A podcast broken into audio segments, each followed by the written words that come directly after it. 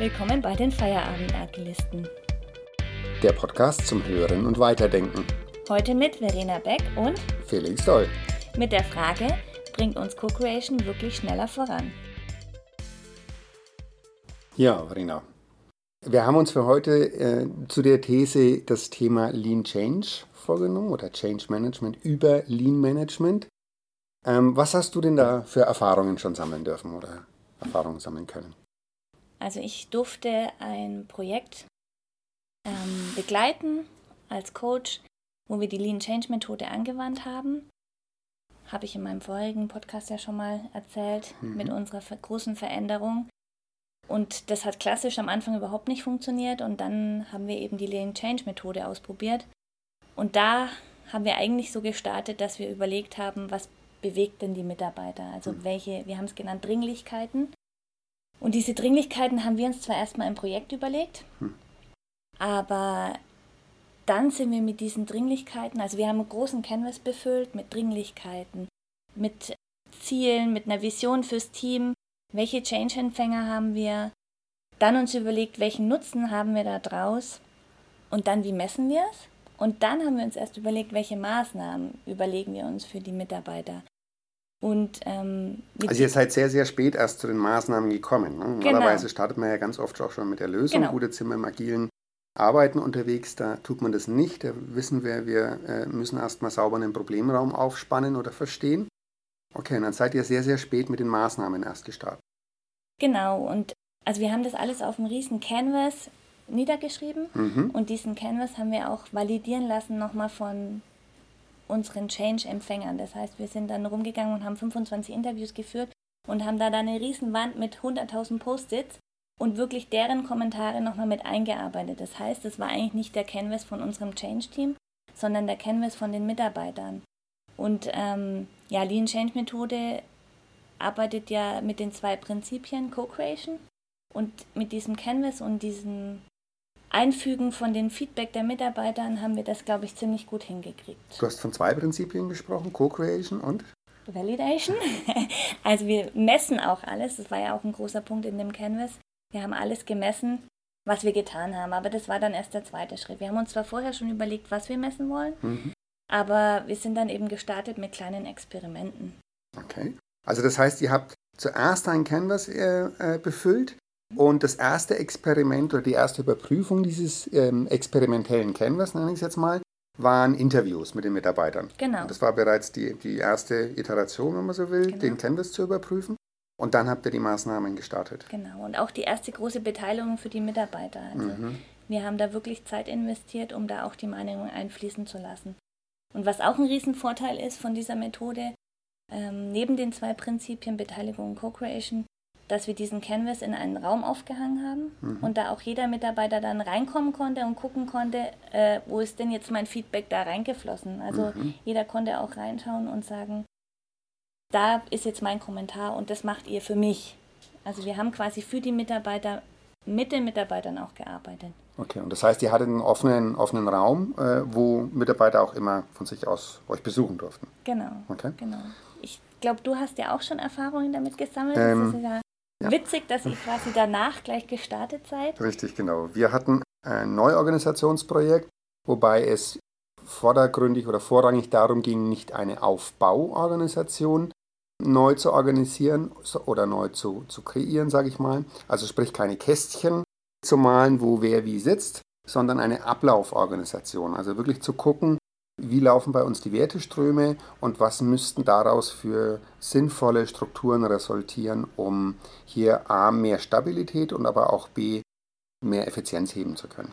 Und ihr habt ja auch so ein Canvas ähm, erstellt. Wir hatten auch ein Canvas, auch so ein Change Canvas mit den gleichen oder ähnlichen Feldern, wie du sie beschrieben hast. Auch wir sind mit Dringlichkeiten gestartet, haben uns dann überlegt, wer sind eigentlich die Change-Empfänger, welche Vision haben wir dahinter. Also Vision war sehr, sehr wichtig war aber auch gleichzeitig mit einer der Gründe, warum wir später leider gescheitert sind damit. Weil es Scheitern uns, machen wir später. Jetzt Scheitern machen wir später. Mal, Wunderbar, gut. gut war. Richtig, genau. Ähm, ja, und auch wir sind dann mit kleinen Maßnahmen gestartet, die wir immer wieder auch validiert haben. Also wir haben nach jeder Maßnahme ganz bewusst bei uns im, im Kanban, also wir hatten dann auch ein Kanban-Board, äh, worüber wir unsere Tasks äh, abgefahren haben oder gesteuert haben, hatten wir immer eine Spalte Learnings. Also was haben wir gelernt, was war das Feedback der Mitarbeiter zu den einzelnen Impulsen, die wir gegeben haben und was hat das für Auswirkungen auf die Neuausrichtung oder Nachschärfung der Ziele. Das heißt, ihr habt euch, ihr habt selber im Team daraus gelernt, aus euren kleinen Experimenten, kann man das so sagen? Ja. Kannst du da mal ein Beispiel nennen, was das zum Beispiel? Ähm, was hatten wir für, für Experimente?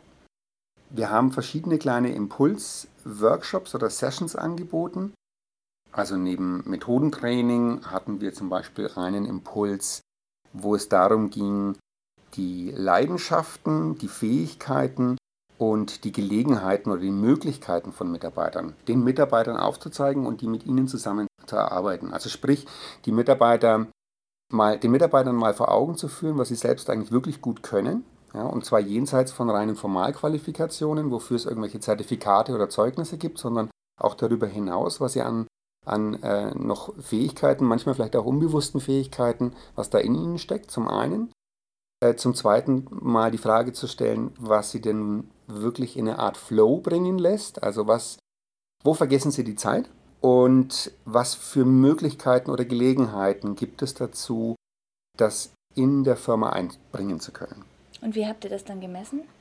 Wir haben danach ein Feedback eingeholt, wir haben uns verschiedene Kriterien überlegt, um zu gucken, ähm, hat die Maßnahme gegriffen. Also zum einen die, das direkte Interview äh, mit den Teilnehmern und danach für uns auch noch überlegt, wo wird das jetzt für uns spürbar oder wo sehen wir, dass, dass hier äh, dieser Impuls wirkt. Genau, also diese Erfahrung haben wir ja auch gemacht. Wir haben nach jeder Maßnahme eigentlich immer irgendein Plakat an die Wand gehängt, auch wieder zum Thema Transparenz, mhm. wo wir aufgezeigt haben, wie lief unser kleines Experiment und jeder konnte gucken, was haben sie da gemacht, wie erfolgreich waren die Teilnehmer, wie viele Teilnehmer haben überhaupt teilgenommen. Mhm. Das war ja im Flur gehangen und bei euch ja auch. Ja. Und das war schon mal lustig, auch was für Ganggespräche da zustande kommen, positiv oder negativ, aber ähm, da hat man gemerkt, ja, wie viel Beteiligung auch durch die Mitarbeiter dann da ist und mhm. wie man das auch schafft, die Mitarbeiter mit so einfachen Methoden eigentlich mit am Ball zu bekommen. Ja, schön, auch das Thema Transparenz gleich wieder. Wir hatten es ja auch schon in verschiedenen Podcasts vorher zum Thema Transparenz, aber was hier die Transparenz durch das Aufhängen des Plakats am Gang auch wieder für, für einen ähm, Meeting Point geschaffen hat, sage ich mal schon fast, wo die Mitarbeiter auf ganz andere Art und Weise auch nochmal ins Gespräch kamen über das, was da an Veränderung stattfindet. Ja, auf jeden Fall. Genau, du hast vorhin vom Scheitern gesprochen. Inwiefern meinst du denn, seid ihr gescheitert?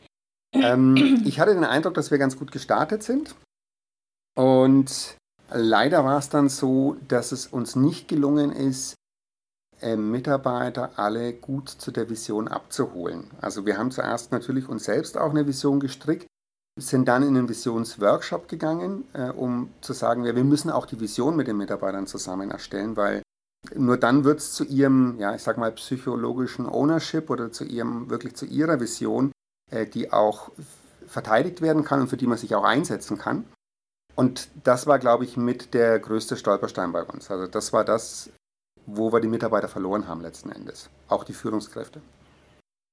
Genau, ich glaube auch, dass es aber auch daran liegt, dass man, ja, die Führungskräfte, du hast sagst, die Führungskräfte hat man verloren, aber ich glaube auch, dass man die Führungskräfte immer braucht, um so ein Projekt auch umzusetzen. Also das war schon von mir auch ein bisschen so ein Learning. Ähm, man braucht jemanden, der dahinter steht, der das auch vorlebt und sagt, ähm, das ist gut, das machen wir jetzt. Ja.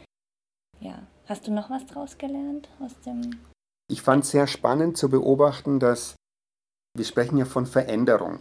Und Veränderung kann nur dann stattfinden, wenn der, der was verändern will, auch bereit ist, an seinen Grenzen zu arbeiten. Und wenn es in, in, in einem Organisationsprojekt äh, um, um Veränderung geht, dann muss es gelingen, möglichst viele an Bord zu kriegen, die auch an ihren Grenzen arbeiten wollen. Mir hat mein Trainer eine schöne, eine schöne Klassifizierung von möglichen Klienten gegeben, die fand ich sehr passend. Und zwar sagt er, es gibt äh, Besucher, es gibt Klagende und es gibt Klienten. Die Besucher kommen und haben vielleicht nicht mal ein Problembewusstsein und denken sich, ja, ich höre es mir halt mal an. Der Klagende hat vielleicht sowas wie ein Problembewusstsein, aber will nicht selber was ändern, sondern will, dass du es für ihn änderst. Mhm. Und also so ein bisschen vielleicht wie in der, in der Medizin, wenn ich zum Arzt gehe und sage, hier tut mir was weh, äh, mach das mal weg, Arzt. Und wenn der sagt, naja, äh, rauchen Sie mal ein bisschen weniger oder machen Sie mehr Sport, dann sagt der Klagende, ja gut, dann ist der Fall für mich erledigt. Und dann gibt es Klienten, denen, die haben Problembewusstsein und die wollen auch wirklich was ändern. Und es kann zwar gelingen, Besucher und Klagenden ihnen dabei zu helfen, zu, den Nutzen zu erkennen, wenn sie zum Klienten werden, aber den Schritt müssen sie selber machen. Mhm. Und das gelingt, glaube ich, nur, wenn man es schafft, eine gemeinsame Vision zu kreieren. Weil ohne, ohne eine Vision, ohne ein gemeinsames ja, Ziel oder Ausrichtung, bleiben die Mitarbeiter entweder Besucher oder Klagende. Ja, also das ist auch eine Erfahrung, die ich gemacht habe, was ich daraus gelernt habe. So ein Change mit Experimenten funktioniert eigentlich nur, wenn man Mitarbeiter mit ins Team bekommt, die zum Klienten genau. sich gemacht haben von diesem Change. Ja. Bringt nichts, wenn ich da nur Besucher mit dabei habe, sondern es braucht wirklich auch Leute, die damit anpacken und mitarbeiten und das dann ja auch wieder in die Mannschaft machen. Also ich glaube, das ist auch so ein, was ich gelernt habe, es ist wichtig, welche Leute du mit in dieses Team holst. Mhm. In dieses Team, das das Ganze anstößt, das diese Experimente macht mhm. und das quasi auch vorlebt, ja, wie man damit umgehen kann oder dass man zu solchen Veranstaltungen geht. Oder einfach auch mal da die Leute sagen, hey komm, das war cool, geh mal mit. Ja. Also das war so ein Learning von mir, ganz wichtig, wer da äh, der Klient ist und wer der Besucher. Und da muss man gut auch drauf gucken. Aber das ist ein schöner Punkt, den du jetzt angesprochen hast, sich gut zu überlegen, wenn man mit reinnimmt. Wir hatten noch so ein Rotationsprinzip, äh, dass das Team nur für eine Iteration oder für, für ähm, einen gewissen Zeitraum äh, in der Zusammensetzung gelebt hat. Und dann sind Einzelne wieder zurück in die, in die Mannschaft und es sind neue aus der Mannschaft wieder nachgekommen. Also es war nie ein kompletter Wechsel, es war immer so, dass es auch eine Art Übergabe gab. Das hat zwar immer wieder zu einer ähm, Storming-Phase auch im Team geführt, hatte aber auch den Vorteil, dass wir Mitarbeiter, die diese Arbeitsmethode selbst erlebt haben und dadurch auch wirklich Erfahrungen gesammelt haben, jenseits einer Theorie oder eines Frontalvortrags oder einer Schulung, das als Multiplikatoren auch wieder mit in die Organisation getragen haben. Und natürlich auch immer wieder andere, die dann durch diese Multiplikatoren auch Lust darauf bekommen haben, die Chance und die Möglichkeit hatten, mitgestalten zu können. Ja. Also die Erfahrung habe ich auch gemacht und ähm, ich glaube einfach, dass wir da einen guten Mittelweg finden müssen, weil es halt war schon immer zeitaufwendig, da neue Teammitglieder zu integrieren und es mhm. hat auch wirklich viel Zeit und Nerven manchmal gekostet, immer wieder nachfragen, Methode erklären, können wir es erklären. Aber ich glaube, je öfter man das macht, ähm, umso schneller kommt man da dann auch voran mhm. und umso mehr Klienten hat man ja dann auch, die mhm. den Change dann weiter vorantreiben. Ja, was würdest du sagen? Bringt uns Co-Creation wirklich schneller voran? Ich glaube, nach außen sichtbar, messbar ähm, erstmal nicht. Es wirkt erstmal mhm. nicht so. Also ich, ich hatte auch den Eindruck, dass äh, viele Führungskräfte das nicht so ernst genommen haben, weil man nicht so schnell zu harten Zielen gekommen ist, wie es im klassischen Projektgeschäft äh, möglicherweise der Fall ist, wenn ich rein an Sach Sachthemen irgendwie arbeite. Wir im Change ja aber auch viel auf eine persönliche Ebene gehen müssen.